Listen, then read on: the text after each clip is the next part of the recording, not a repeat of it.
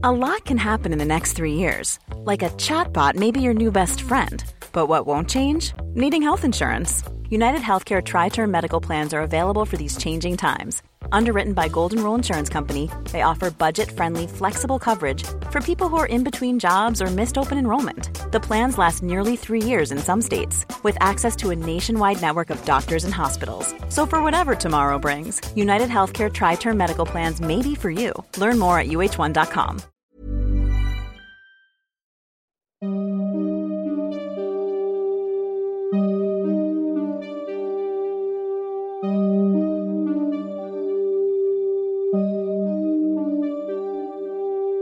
Durante los siguientes minutos escucharás historias que podrían quitarte el sueño.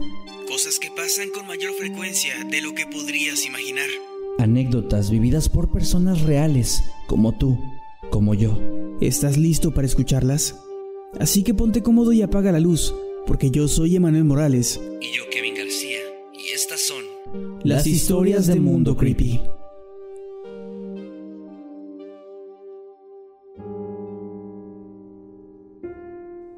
En un viejo bar a la orilla de la carretera, un hombre anciano se acerca a un joven que se encuentra en la barra y le ofrece un trago. Lo escucho, dice el joven de la barra, mientras apaga su cigarrillo en el cenicero. El anciano se sienta con esfuerzo junto a él y comienza a hablar.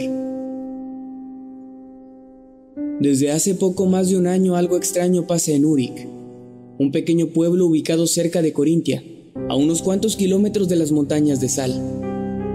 Los habitantes se encuentran aterrados y sometidos por una fuerza invisible, una fuerza maligna. Nadie conoce la fecha exacta de cuándo todo esto comenzó, pero todos coinciden en que fue un domingo por la tarde, mientras los campesinos trabajaban sus tierras, las mujeres preparaban la comida y los niños jugaban alegres a la orilla del lago, cuando un grito colectivo se dejó escuchar por todo el pueblo. De la nada, la tierra comenzó a estremecerse. Todos corrieron llenos de miedo y trataron de ocultarse dentro de sus pequeñas casas de madera. El temblor duró poco más de dos minutos y todos creían que el mundo estaba a punto de acabarse, pues el pueblo no había experimentado nunca en su historia un terremoto. Los habitantes aturdidos y desconcertados buscaban a sus familiares esperando que todos estuvieran bien. Afortunadamente así fue, excepto para una familia, la familia Barrett. Ellos nunca pudieron encontrar a sus dos hijos, quienes habían sido vistos por última vez, jugando en la orilla del lago junto a varios de sus amigos. Los niños que los acompañaban aquel día dijeron que de un momento a otro, los dos hermanos Barrett simplemente desaparecieron, y por más que los buscaron, nunca más los volvieron a ver. Se realizaron búsquedas en lo profundo del lago, esperando encontrar sus pequeños cuerpos. Lamentablemente eso nunca ocurrió, y jamás se le pudo dar respuesta a su misteriosa desaparición. Sin duda fue un trago muy amargo en la historia del pueblo, pero aquello era solo el inicio de la pesadilla pues las desapariciones de niños en Úric no solo continuaron, sino que fueron ocurriendo cada vez con más frecuencia. Las historias al respecto son muy variadas. Algunos dicen haber estado a solo centímetros de sus hijos cuando estos desaparecieron en un parpadeo. Otros aseguran haber sentido una extraña disminución en la temperatura del ambiente justo antes de darse cuenta de que sus hijos ya no estaban más. Hace solo un par de meses, una mujer de nombre Irene se encontraba arrancando la hierba de su jardín cuando le pidió a su pequeña hija Lily, de 7 años, que le trajera un vaso con agua de la cocina. Apenas la niña entró en la casa, esta pareció derrumbársele encima. Irene corrió aterrada para tratar de salvar a su hija, pero en solo cuestión de segundos vio cómo la casa inexplicablemente comenzó a levantarse hasta volver a la normalidad. Dentro de la casa todo se encontraba intacto, cada mueble, cada objeto en su lugar y sin un solo rasguño. Encontró todo menos a la pequeña Lily. De ella no quedó pista alguna. Irene se suicidó unos días después. Muchos creen que ella en realidad mató a la niña y que no pudo con la culpa, pero quienes la conocíamos bien sabemos que no es así. Poco tiempo antes de eso, un hombre llamado Víctor salió a cortar leña con Lenny, su pequeño hijo de 10 años. Al ir de regreso a su casa, un viento muy fuerte comenzó a soplar. Creyendo que se trataba de una tormenta, apresuraron el paso, pero aquel viento pronto se volvió más y más fuerte, hasta formar un extraño remolino que frente a la aterrada mirada de Víctor, se llevó por los aires a su hijo, quien gritaba desesperadamente sin poder hacer nada. Víctor lo buscó toda la tarde entre los matorrales, y durante días los vecinos lo ayudamos, pero nunca pudimos encontrarlo, ni vivo ni muerto. Aún hay muchos escépticos en el pueblo, gente que no cree en lo que para mí es más que obvio. Sé que algo muy malo está viviendo en Uric, una fuerza invisible, un ente malévolo que se roba a nuestros niños. Tal vez sea el demonio mismo, no lo sé. Pero he viajado mucho, buscando a alguien que pueda enfrentarlo. Y me han hablado de usted, señor Davis. Aunque para ser sincero, por las cosas que me contaron de usted, creí que sería un hombre más viejo. El anciano terminó de hablar y guardó silencio esperando una respuesta. El joven levantó su mano izquierda donde sostenía un revólver envuelto en rojas y brillantes llamas. Encendió un nuevo cigarrillo con ellas y se lo llevó a la boca. ¿Ve esto? dijo. Es fuego del mismísimo infierno. Que mi apariencia no lo engañe. Yo ya me dedicaba a esto cuando usted estaba en pañales. Y he matado a casi mil demonios. No solo soy el mejor, sino el único cazador que existe. Lo he hecho por más de 100 años, y tal vez lo haga por 100 años más, pues solo descansaré hasta que el último demonio sobre la tierra arda en las llamas del infierno. Él y su bonito sombrero. Así que no se preocupe, mañana mismo iré a su pueblo, y le prometo que al final del día, nada quedará del demonio de Uric.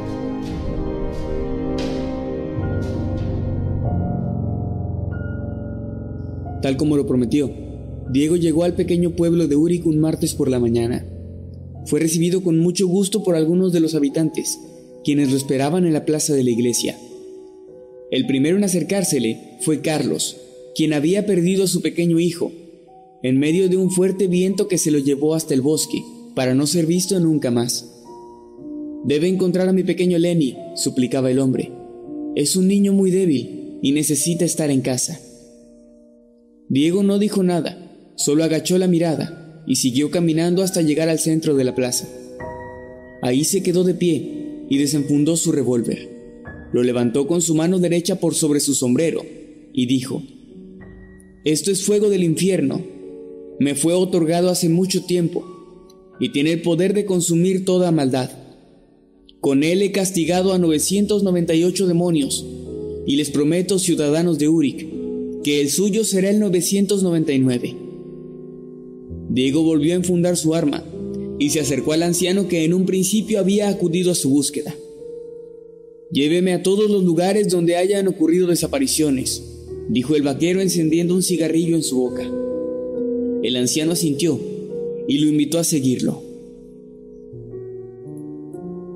Casi 30 minutos después, Diego y el anciano se encontraban frente a una pequeña casa abandonada. Este era el hogar de Irene, la mujer que vio a su hija ser tragada por su propia casa, exclamó el anciano. Y Diego abrió la puerta de la entrada lentamente. Comenzó a caminar por los pasillos de la casa y revisó cada rincón con su mirada. Inspeccionó el suelo, el techo y las paredes en busca de alguna pista, pero no encontró nada. La casa estaba intacta, no había sangre ni marca alguna. Diego le pidió al anciano que lo llevara a otro lugar donde hubieran ocurrido desapariciones de niños. Recorrieron cada sitio hasta caer la noche. El último lugar por revisar era el bosque, pero cada lugar estaba intacto. No había huellas, no había marcas de forcejeo, ni alguna pista relevante. Diego comenzaba a desesperarse. Si realmente había un demonio en Uric, sería muy difícil de encontrar. Creo que debemos esperar a que algo más ocurra. No sé si sea prudente tenderle una trampa a este demonio. Esperar a que ataque de nuevo, que trate de llevarse a otro niño y entonces atraparlo a él. No creo que alguien esté dispuesto a arriesgar a su propio hijo de esa manera. Debe haber otra forma de atraparlo, exclamó preocupado el anciano. Hubo un silencio repentino. Ambos hombres se quedaron sin palabras. Estaban sentados en un viejo tronco caído en medio del oscuro y silencioso bosque. Diego desenfundó una vez más su revólver y encendió de nuevo un cigarrillo. Fuma demasiado, amigo. Esa cosa va a terminar matándolo.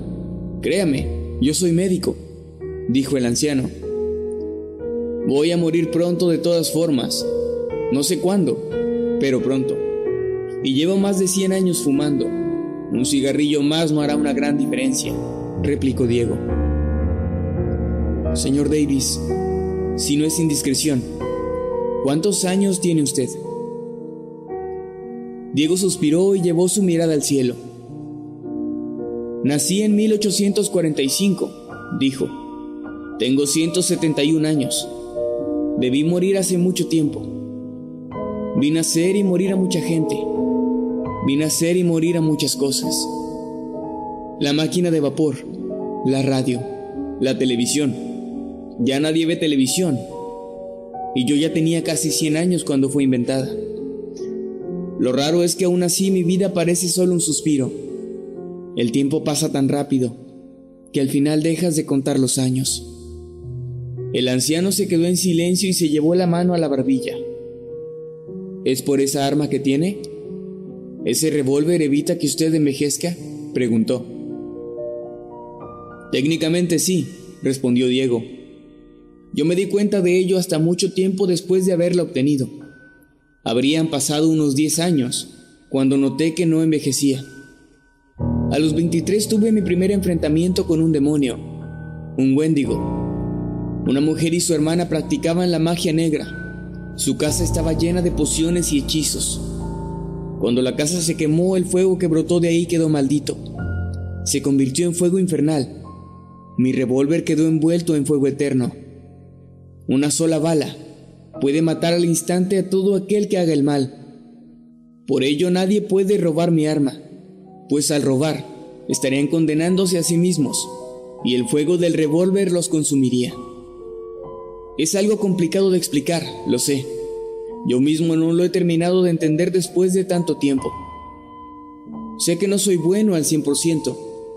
Supongo que al final de cuentas el fuego no es completamente imparcial. Es como si tuviera una conciencia propia.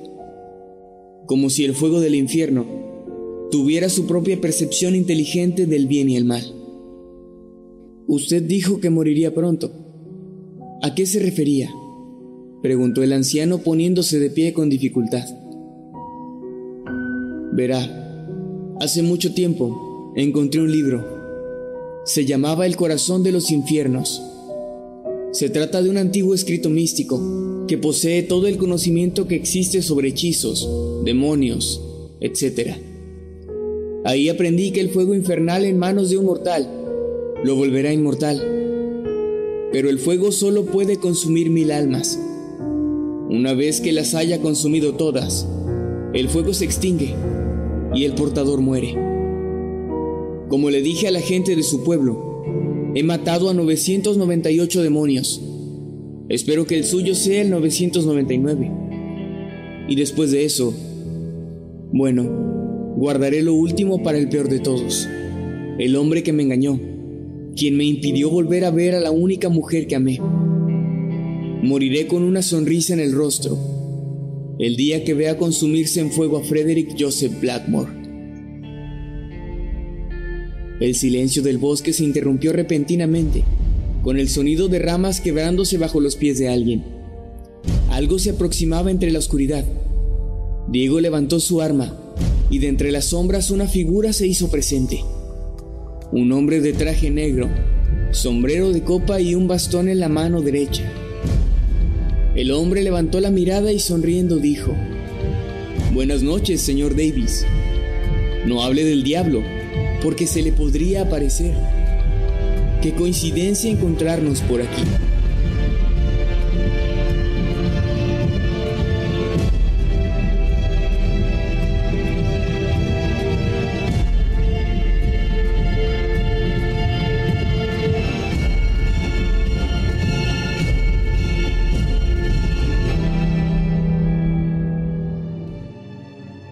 ¿Qué diablos haces aquí? preguntó Diego poniéndose de pie y apuntando directamente a la cabeza de Frederick con su revólver. Frederick sonrió y dijo, ¿quién lo diría? Uno sale a dar un tranquilo paseo nocturno por un bosque oscuro y se encuentra con un viejo amigo. ¿Cómo lo trata la vida, señor Davis? Veo que no ha envejecido ni un solo día. Dame una razón para no volarte la cabeza ahora mismo, exclamó Diego con los ojos llenos de furia, aún apuntando a Frederick, quien sonreía a pesar de tener el revólver ardiendo frente a su nariz. Una razón. Bien, tengo muchas. La primera diría que es por mera cortesía y civilidad, pero hay una más importante, y es que si no funcionó dispararme cuando era mortal, em, creo que tal vez no funcione ahora, señor Davis. Pero no se preocupe, no he venido a buscar problemas, de hecho, vengo en son de paz y necesito su ayuda. Creo que usted necesita de la mía también. Lo que yo necesito es verte arder como un leño en una fogata, Frederick. Ah, señor Davis, ha pasado tanto tiempo desde la última vez que nos vimos. Los años no han pasado por nuestra piel, pero estoy seguro de que ambos hemos madurado mucho. Además, no entiendo el motivo de su enojo. Soy un hombre de palabra. Mi promesa sigue vigente y voy a cumplirla. Algún día. ¿Qué está pasando aquí? Señor Davis, ¿quién es ese hombre tan extraño? Preguntó el anciano, quien era testigo de aquel extraño reencuentro, mientras trataba de ponerse en pie con dificultad. Frederick Joseph Blackmore, mi estimado caballero, respondió Fred, acercándose al anciano y estrechando su mano con entusiasmo. Soy un respetado hombre de negocios, y hablando de negocios, ¿No le interesaría ser el dueño temporal de este hermoso reloj de bolsillo? Llevo tiempo buscando a alguien responsable que pueda cuidarlo por mí, y sabe, usted parece un hombre sensato. Así que... ¡Basta, Frederick! Dime a qué has venido. Y no quiero trucos. Frederick sostenía con los dedos de la mano derecha un viejo reloj de oro, el cual procedió a guardar lentamente dentro del bolsillo de su saco, y en un tono más serio dijo, Estoy al tanto de los sucesos que han ocurrido últimamente en este pueblo, y creo saber qué los ha provocado, señor Davis. Me enteré también de que usted vendría aquí, y pensé que sería un buen momento para pagar mi deuda, y también para pedirle un pequeño favor. Se lo explicaré todo con mucha más calma, si me hace el favor de bajar su arma, y nos comportamos como caballeros. Diego se quedó callado por unos segundos, acomodó su sombrero con la mano izquierda, y comenzó a negar con la cabeza. No confío en ti, Frederick. He pasado todos estos años tratando de encontrarte, soñando con este momento, el momento en que te tendría frente a frente. Pero ahora que ese sueño se hizo realidad, no sé qué hacer. Puede que mis balas no te maten, pero hay una pequeña posibilidad de que lo hagan. Así que tal vez deba arriesgarme. Señor Davis, Sé que aún no lo entiende, pero yo soy un hombre de palabra. Yo jamás miento, y hace mucho hice un trato con usted, el cual estoy dispuesto a cumplir. Aunque ahora que estoy seguro de que no bajará su arma de todas formas, entonces se lo explicaré de una vez. Verá, señor Davis, hay un objeto muy antiguo perdido desde hace siglos. Se trata de una prisión mística que encierra una poderosa entidad maligna un demonio que vive en ella. Esta prisión tiene la forma de una pequeña caja musical. El demonio se alimenta de energía de vida. Su poder hipnótico obsesiona a quien lo posee y le obliga a darle cuerda constantemente, pues si la caja deja de sonar, el demonio vuelve a estar encerrado ahí. Él lo sabe. Por eso ejerce ese extraño poder sobre la gente es como una especie de droga para el huésped, una felicidad indescriptible que lo lleva voluntariamente hasta la muerte. He buscado este objeto durante años para hacerlo parte de mi colección, Lo último que supe de él es que se encontraba en alguna parte de las montañas de Sal, cerca de Uric. Pero después le perdí el rastro, hasta hace poco, cuando me enteré de las extrañas desapariciones que estaban ocurriendo en este pueblo. Yo supongo que alguien lo encontró y liberó al demonio accidentalmente al hacer sonar la cajita. Así que entonces el demonio debió haber obligado al pobre incauto para darle energía hasta casi morir. Fue entonces cuando el demonio tuvo que salir a buscar un nuevo huésped, alguien que diera cuerda a la caja, mientras él seguía alimentándose. Esos niños, señor Davis, se convirtieron en sirvientes suicidas del demonio. Lamento informarle que probablemente hayan muerto ya todos, excepto tal vez el que haya desaparecido más recientemente. Dios mío, eso es horrible, exclamó el anciano cubriéndose la boca con sus manos. Si esto es cierto, entonces ¿para qué me necesitas a mí? preguntó Diego aún apuntando a Frederick con su revólver en llamas. Verá, señor Davis, yo he rastreado la ubicación de la caja musical y creo saber dónde se encuentra. El caso es que sería demasiado peligroso para mí el ir hasta dicho lugar. Como verá, yo no soy un tipo fuerte como usted. Lo que necesito es que usted enfrente al demonio y lo mate con uno de sus disparos infernales. Así yo obtendré la caja musical. Usted habrá cumplido su trabajo aquí. Y Uric se liberará para siempre de este cruel demonio. Todos ganamos. ¿Qué le parece, señor Davis? ¿Acepta el trato? Fred extendió la mano lentamente hacia Diego.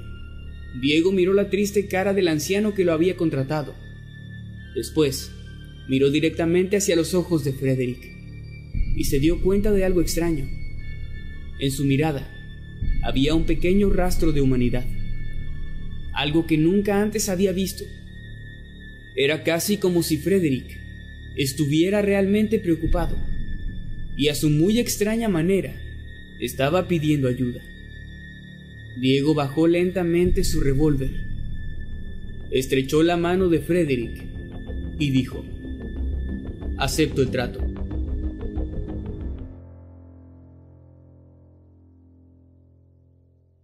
Diego y el anciano regresaron con Frederick al pueblo en su limusina. Hubo silencio total durante el trayecto, y Frederick solo jugaba con su reloj de mano en mano. Una vez de vuelta en Uric, dejaron al anciano en su hogar y se adentraron en las enormes montañas de sal, unas columnas rocosas tan antiguas como la tierra misma, ubicadas justo en la frontera entre Uric y Corintia, su ciudad vecina. Dichas montañas son las más peligrosas que existen, pues están repletas de cavernas laberínticas de las cuales nadie conoce el final. Algunos se aventuran a decir que las montañas de hecho están huecas y que en su centro se encuentra la entrada al infierno, pues alrededor de ellas las tragedias son algo habitual. Al llegar al borde de las montañas, Frederick y Diego bajaron de la lujosa limusina y dos sirvientes de Frederick ya los esperaban con dos hermosos caballos negros. Por la derecha, un camino ascendente de tierra sobresalía de entre los árboles. Esa es nuestra ruta, exclamó Frederick entusiasmado. Ambos subieron a sus respectivos caballos. Frederick subiendo por una escalerilla ayudado por sus sirvientes, y Diego dando un salto hasta la silla. Los dos se dirigieron al camino de tierra. En completo silencio avanzaron paralelamente durante unos 20 minutos, hasta que Frederick detuvo su caballo y apuntó con su bastón hacia la entrada de una oscura caverna ubicada entre gigantescos robles. Es ahí, dijo. Ahí se oculta el demonio y mantiene prisioneros a esos niños. Señor Davis, es momento de que haga lo suyo. Todavía no estoy seguro si debo confiar en ti. ¿Qué clase de garantía puedes darme de que lo que dices es verdad? Tu palabra no vale nada, Frederick. Ya me has engañado una vez Dame una buena razón para entrar en esa cueva. Dame una razón para pensar que lo que dices es verdad y no otro de tus trucos, respondió Diego. Yo no lo engañé, señor Davis. Mi promesa sigue en pie. Es solo que en el momento en que usted lo deseaba, no era posible cumplir con ella. No espero que lo entienda, tampoco espero que me crea, pero yo no soy el malo, señor Davis. Soy imparcial, soy justo. Si así lo desea, yo entraré primero a esa caverna tan inhóspita. Frederick bajó de su caballo y se dirigió lentamente a la entrada de la cueva, perdiéndose en la oscuridad. Diego le siguió y muy despacio se acercó a la cueva cauteloso ante cualquier posible trampa. Mientras más se adentraba en la oscuridad de la caverna, todo se iluminaba lentamente con las llamas de su revólver, el cual desenfundó de inmediato para estar preparado. Ahí fue donde vio a Frederick, quien estaba de pie frente a una horrenda escena. Una pila de niños muertos al fondo de la cueva. Alrededor de 15 o 20 cadáveres, apilados uno sobre otro, cada uno de ellos más descompuesto que el anterior. Solo un niño quedaba vivo. Estaba agazapado en un rincón, vestido en harapos, delgado, casi en los huesos, pero con una enorme sonrisa en su rostro. Atrapado en una especie de trance, limpiaba y abrillantaba una vieja cajita musical. Sus manos sangraban por la fricción y su sangre manchaba la cajita, haciendo que tuviera que volver a empezar. Los niños son seres inocentes, señor Davis. En ellos no hay maldad. Solo reflejan aquello que los rodea, lo que sus padres o tutores les enseñan. Ninguno de ellos merecía esto dijo Frederick agachando la mirada. Diciendo eso casi suenas como un ser humano, exclamó Diego. Posteriormente avanzó hacia aquel miserable niño, quien parecía no prestarles atención. Al llegar hasta él, Diego se arrodilló y le dijo, Cool fact a crocodile can't stick out its tongue. Also, you can get health insurance for a month or just under a year in some states. United Healthcare short term insurance plans, underwritten by Golden Rule Insurance Company, offer flexible, budget friendly coverage for you. Learn more at uh1.com. Tu padre está muy preocupado por ti. Vinimos para llevarte de nuevo al pueblo. Tú eres Lenny, ¿verdad? Aléjate. Solo quieres quedarte con mi caja. Es mía, gritó el niño, tomando un trozo afilado de roca del suelo y amenazando a Diego con su mano temblorosa. Acto seguido, continuó limpiando enfermizamente la cajita con sus manos ensangrentadas, como si los segundos previos hubiesen sido borrados de su mente de inmediato.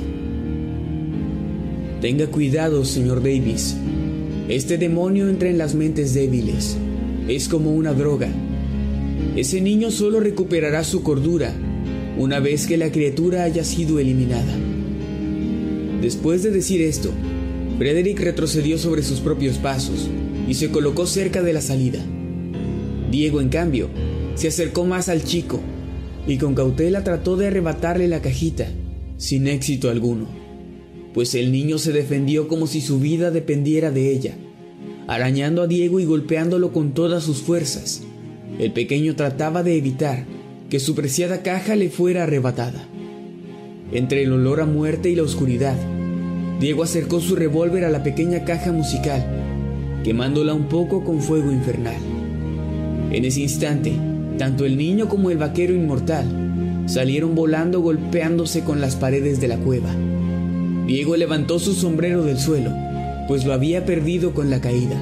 Lo colocó en su cabeza y terminó de incorporarse. Desconcertado levantó la mirada y ahí vio al demonio, una especie de caballo enorme, con colmillos desproporcionados y ojos brillantes como brasa infernal. Debajo del demonio estaba la cajita tirada en el suelo, un poco quemada de una esquina. La bestia se acercó a los cadáveres de los niños y los observó por uno o dos segundos antes de soltar un rugido espectral y devorar a uno de ellos. El pequeño niño, que aún permanecía con vida, estaba inconsciente debido al golpe que se había dado al caer, y Frederick, ahora más cerca de la salida, sujetaba su bastón con fuerza. Hágalo de una vez, señor Davis.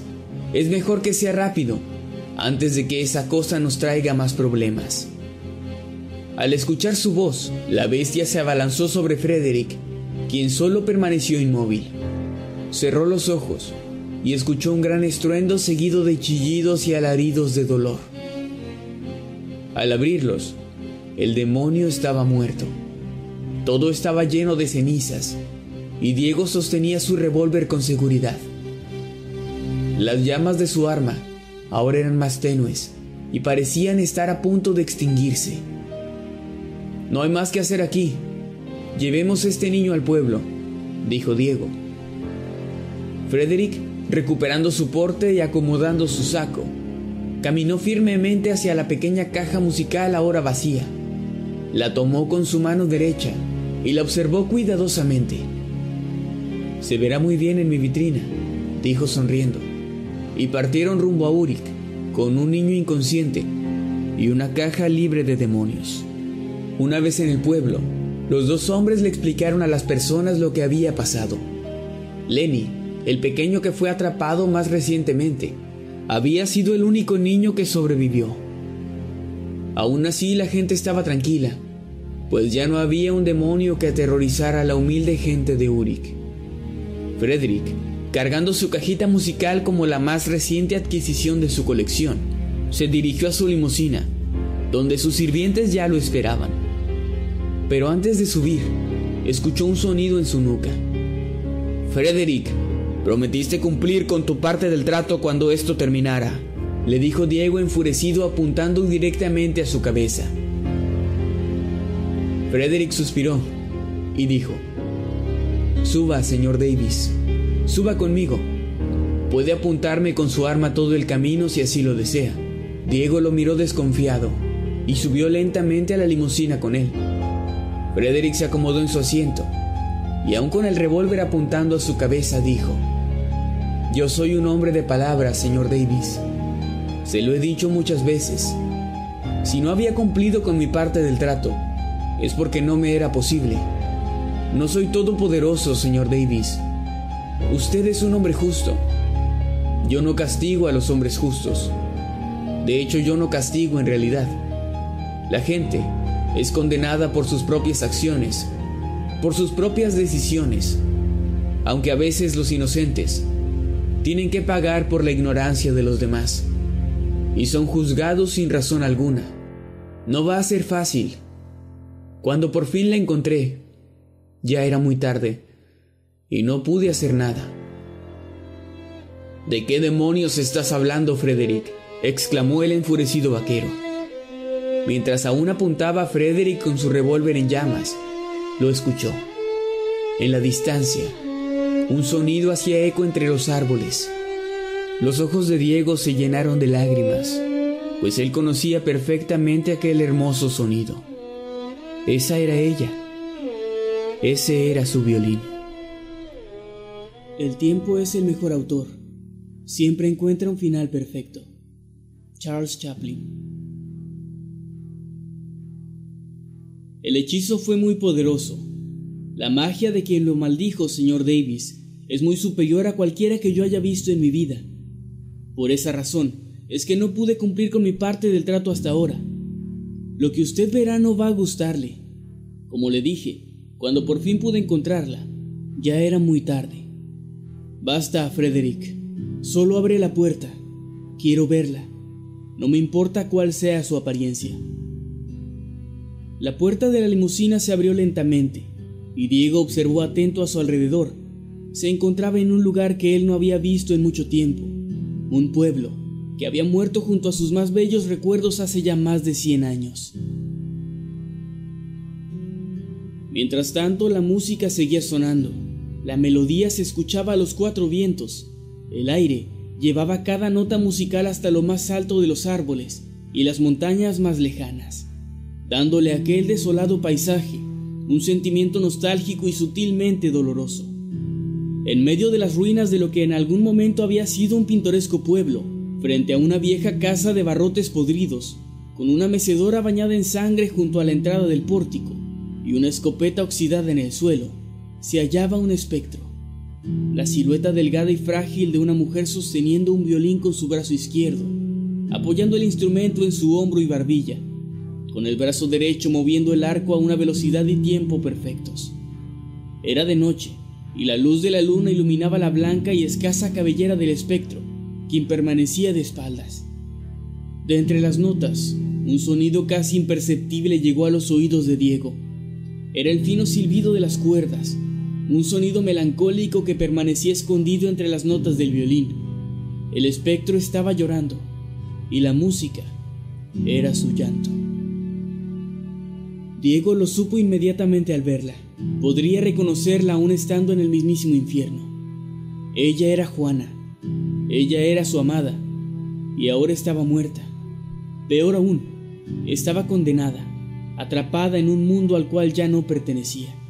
Bajó por la escalerilla que los sirvientes de Frederick habían colocado bajo la puerta y caminó lentamente hasta el espectro, tratando de no hacer mucho ruido, esperando que ella no se asustara con su presencia. Frederick, por su parte, también bajó y ordenó a sus sirvientes retirarse y esperarlo a las afueras del pueblo. Lo siento muchachos, este es un asunto privado. Los llamaré si los necesito, dijo, mientras se alejaba caminando detrás de Diego. El vaquero siguió caminando, y las pequeñas piedrecillas crujían bajo sus botas. Daba cada paso, con más seguridad que el anterior. Muy bien, ya la vio, señor Davis. Ella está bien. Yo le sugiero que no la molestemos más, susurró Frederick desde atrás, pero Diego pareció no escucharlo. Sus ojos estaban fijos en ella, y cuando estuvo lo suficientemente cerca, dijo, Juana. Entonces un silencio profundo inundó el lugar. Ni siquiera el silbar del viento podía escucharse, y el espectro bajó su violín y giró lentamente hacia él. Sus ojos eran oscuros y vacíos. Tenía los dientes podridos y sus pómulos puntiagudos acentuaban aún más su aspecto cadavérico. Nada quedaba de aquella hermosa joven que Diego había amado hace tanto tiempo y que de hecho aún amaba en realidad. Soy yo. Volví. Un poco tarde. Pero ya estoy aquí, susurró Diego. El espectro inclinó un poco la cabeza hacia su lado izquierdo como tratando de reconocerlo. Posteriormente soltó un grito lastimoso e iracundo, y con su mano lo empujó hacia atrás con tanta fuerza que el vaquero se levantó en el aire un par de metros y cayó casi hasta los pies de Frederick. Ella es un espíritu errante, señor Davis, y es muy peligrosa. Le sugiero de nuevo que nos vayamos de aquí. He cumplido mi palabra. Ahora es momento de retirarnos. ¿Qué le hiciste? Gruñó Diego mientras se incorporaba. Tomó a Frederick de la solapa de su abrigo y lo levantó con ambos brazos. ¡Maldito! ¿Qué le has hecho? Yo no le hice nada, señor Davis. ¿Por qué todo tiene que ser siempre culpa mía? ¿Sabe? He conocido a mucha gente en mi vida, y créame, yo no soy el peor de todos. Los he castigado, sí, pero todos y cada uno de ellos lo merecían. Eran personas impuras, personas malvadas, envidiosas y ambiciosas. Un asqueroso sujeto que ansiaba la inmortalidad para su propia conveniencia. Una chica malcriada que ambicionaba fama y fortuna, deseos vacíos, vacíos y egoístas. Yo no soy el malo, señor Davis, ya se lo he dicho una infinidad de veces. Claro que mis acciones también han afectado a inocentes, pero han sido solo daños colaterales. Este reloj, por ejemplo, Mata a todo aquel que lo porte después de cierto tiempo y no cumpla con ciertas instrucciones específicas. En más de una ocasión he llegado tarde para evitar la muerte de sus portadores, pero así es la maldición y yo no la controlo. ¿Entiende, señor Davis? Yo solo los castigo, pero no soy malo en realidad. Castigas. Eso es todo lo que haces, castigar, Frederick. No puedes castigar a todos los malos, porque siempre habrá alguien más Tú mismo usas la inmortalidad a tu conveniencia, porque tienes miedo de morir. ¿Qué te vuelve mejor que aquellos a quienes castigas? ¿Qué te hace ser diferente a ellos? Eso no te hace bueno, amigo mío. Le haces el mal a los malos, pero jamás has hecho algo bondadoso por alguien bueno. Tu vida es vacía. ¿No estás cansado? Yo estoy cansado. Anhelo morir cada día de mi vida. Ansío la muerte y el descanso eterno. Yo no pedí vivir para siempre. Señor Davis, ¿qué? Ahí viene su novia. El espectro entonces se acercaba rápidamente, y antes de que cualquiera de los dos pudiese reaccionar, Un zarpazo de gran intensidad les hizo caer a ambos al suelo. Juana los había rasgado con sus largas uñas. Diego recibió solo un par de rasguños, pero Frederick, quien tenía la mirada perdida, se vio a sí mismo con dos cortes profundos cerca del estómago. Por primera vez en mucho tiempo, se sintió vulnerable. Por primera vez en mucho tiempo, estaba viendo salir su propia sangre. Aquello lo hizo recordar fugazmente su infancia, los maltratos de los otros niños en el orfanato, los golpes y su sentido de fragilidad. Un sentimiento extraño y bello a la vez cruzó por su mente, pues Frederick se sintió de nuevo como un ser humano al menos por un instante. Tomó con fuerza su bastón y se incorporó. Sus heridas lentamente cicatrizaron y se cerraron en menos de 30 segundos. Estaban curadas, aunque su fino traje seguía manchado de sangre. Juana retrocedió, tomó su violín y se quedó mirando fijamente a los dos hombres. Su expresión era fría pero ligeramente distinta. Parecía que de algún modo, un viejo recuerdo muerto y enterrado dentro de su mente Trataba de volver a la vida. Juana, por favor, mírame. Soy yo. Es inútil, señor Davis, dijo Frederick suspirando y acomodando su saco. Ella ya no es quien usted conoció. Debe entenderlo. Es un espíritu consumido por el odio y el rencor. No lo reconocería jamás. Ella está condenada a seguir aquí eternamente tocando su violín. Y usted, por su parte, está condenado a portar esa arma por siempre. Por lo que veo, usted bien podría pasar milenios en este lugar tratando de convencerla, mientras ella trataría de matarlo, pero ninguno de los dos lograría nunca su cometido. Si quiere mi consejo, no quiero tu consejo. Lo que quiero es que ella no sufra más. No me interesa lo que me haga. Debo liberarla de su maldición, de este maldito mundo. ¿De verdad lo haría, señor Davis? ¿Estaría dispuesto a utilizar una de sus balas con su amada? Tome en cuenta que usted viviría por siempre sabiendo lo que ha hecho, sabiendo que la ha matado. Eso no va a pasar, Frederick. Esta es mi última bala. Después de esto mi revólver se apagará y yo por fin podré morir. Yo juré que usaría esta bala contigo. Prometí matarte y entonces morir en paz. Pero no vale la pena ahora que por fin la he vuelto a ver, ahora que puedo ver su sufrimiento. Tú has pasado a segundo plano. Sí, eres un completo idiota, pero cumpliste con tu promesa. Además creo que tu castigo será peor, pues vivirás por siempre. Tal vez algún día comprendas que tu egoísmo y tu propia soberbia son tus peores enemigos.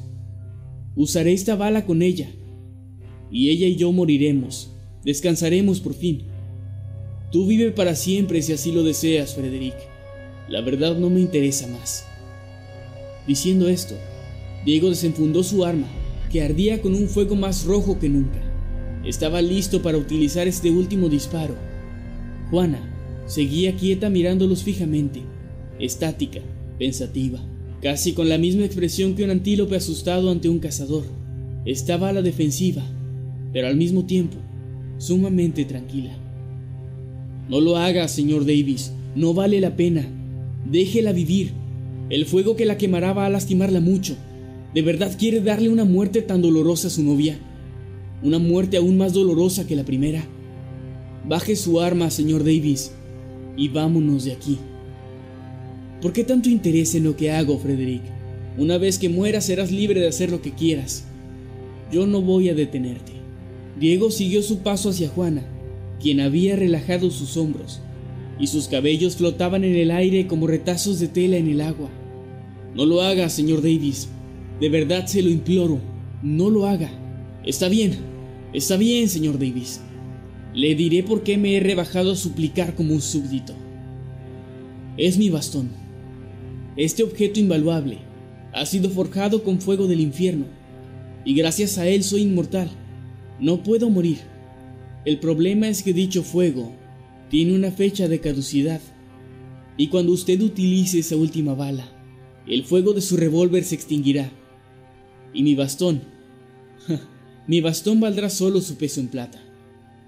No sé exactamente qué va a ocurrir conmigo, pero estoy casi seguro de que moriría al instante. y no tengo la intención de hacerlo. Así que, señor Davis, por favor, baje ese revólver. Debe haber otra forma. Diego siguió avanzando y por fin estuvo frente a Juana. Él ignoró completamente las palabras de Frederick y ella lo miró sin hacer nada y se quedó así. Diego levantó su arma y la puso justo en la frente de Juana. Lo siento, amor.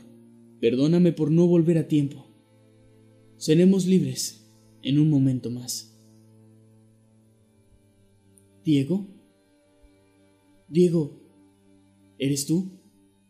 La mirada de Juana se volvió clara, su piel tersa y su cabello negro como la noche a sus espaldas. Su aspecto era de nuevo el de una hermosa joven. Sus ropas percudidas y deshilachadas ahora eran blancas y pulcras.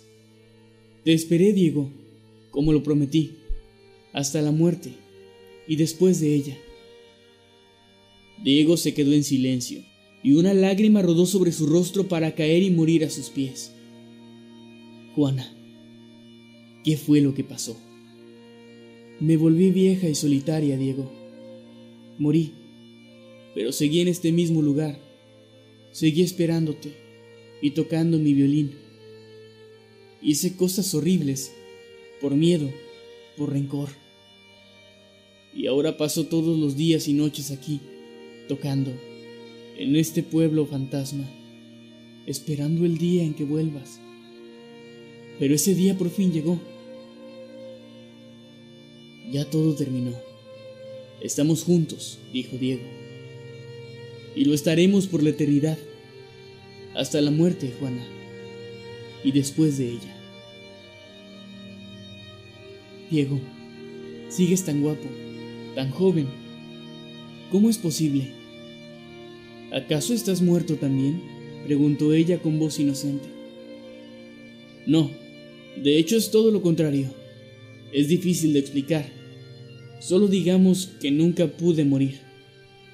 No quisiera interrumpir, señor Davis, dijo Frederick desde atrás, pero creo que ya puede bajar el arma. Diego reaccionó y bajó su revólver, aunque no lo guardó en su funda. ¿Qué hace aquí tu padre? preguntó Juana. ¿Mi padre? Sí, replicó ella. El hombre del sombrero. Es tu padre, ¿no? Es idéntico a él. Claro que no, respondió Diego. No es mi padre, solo se llama igual que él. No le prestes atención. Juana, solo dime algo. ¿Quieres ser libre? Sí, quiero salir de aquí. Quiero morir de verdad. Pero si tú no puedes morir, entonces quiere decir que seguiré estando sola en el más allá, para siempre. No, Juana, yo iré contigo. Solo debes confiar en mí.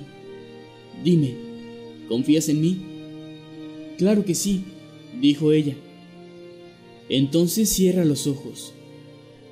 No, señor Davis, por favor. Diego, no lo hagas, suplicó Frederick. Pero Diego tomó a Juana de la cintura con su brazo izquierdo y acercándose a ella, le dio un beso. Mientras la besaba, su mano derecha se levantó lentamente. No, repitió Frederick. Diego entonces colocó el revólver entre los dos y jaló el gatillo. El fuego comenzó a consumirlos. Juntos se elevaron unos centímetros del suelo en su beso. Siguieron besándose mientras el fuego se propagaba a su alrededor. Frederick contemplaba la gran esfera de fuego que se formaba frente a él, con los dos amantes fundidos en un beso de fuego infernal. Pero no había dolor ni gritos, Ambos estaban siendo liberados de su maldición. Frederick dejó caer su bastón y se quitó el sombrero, esperando su propia muerte. Estaba aterrado, sí, pero había algo ciertamente atractivo en la idea de morir. Diego y Juana voltearon a verlo. Buenas noches, señor Blackmore, dijo Diego, mientras él y su amada se desvanecían en cenizas y se extinguían junto a las rojas llamas que cada vez se volvían más y más tenues. Frederick poniéndose de rodillas y totalmente derrotado, cerrando los ojos. A través de sus párpados aún podía ver la luminiscencia del fuego infernal que revoloteaba frente a él todavía.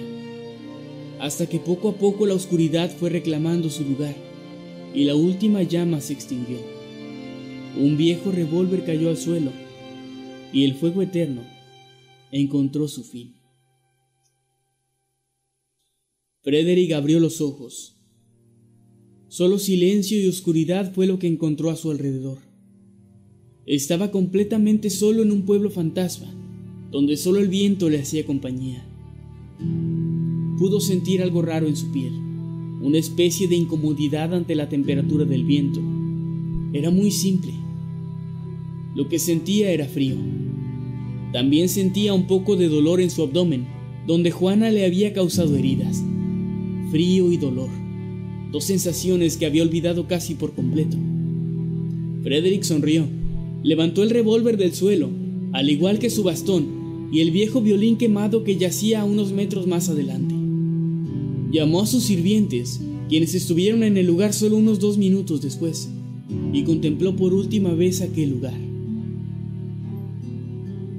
En su vitrina colocó la vieja cajita musical que obtuvo en Uric, y en la sala principal de su mansión, actualmente tres objetos son el decorativo principal encima de la chimenea. Un revólver, un bastón y un violín, que le recuerdan quién fue y quién es ahora, un simple mortal. A veces pasa las tardes sentado en su silla favorita, frente a la chimenea contemplando estos tres objetos. A veces recuerda a Diego y a su amada, y sonríe al mirarse al espejo y ver cómo su piel se deteriora cada vez más al no resistir el paso del tiempo. Sonríe también al ver cómo su cabellera se vuelve cada vez más blanca y recuerda que ahora es libre. Vive cada día con la mayor plenitud y felicidad posible, pues nunca está seguro de cuándo será el último. Gustoso espera la muerte, sabiendo que a cada momento ella está más y más cerca de tocar a su puerta. No se arrepiente de nada, pues bajo sus propios parámetros, cada una de sus acciones tenía una razón y una justificación válida. Sin embargo, es consciente de que Diego Davis le dio el mayor de los regalos posibles, la incertidumbre, la dicha de ser un ser humano, de ser simplemente un hombre. Y antes de dormir, aquel encorvado y venerable anciano llamado Frederick Joseph Blackmore repite en silencio, con una gran sonrisa en su rostro. Buenas noches, señor Davis, y muchas gracias.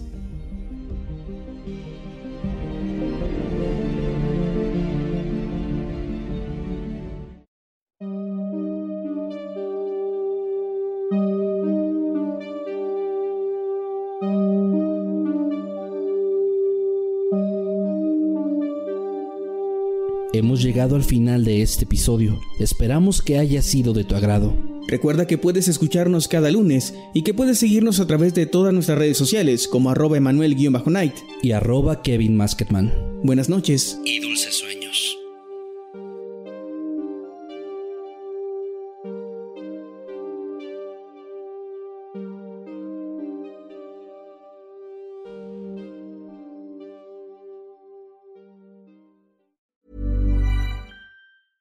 A lot can happen in the next three years. Like a chatbot may be your new best friend.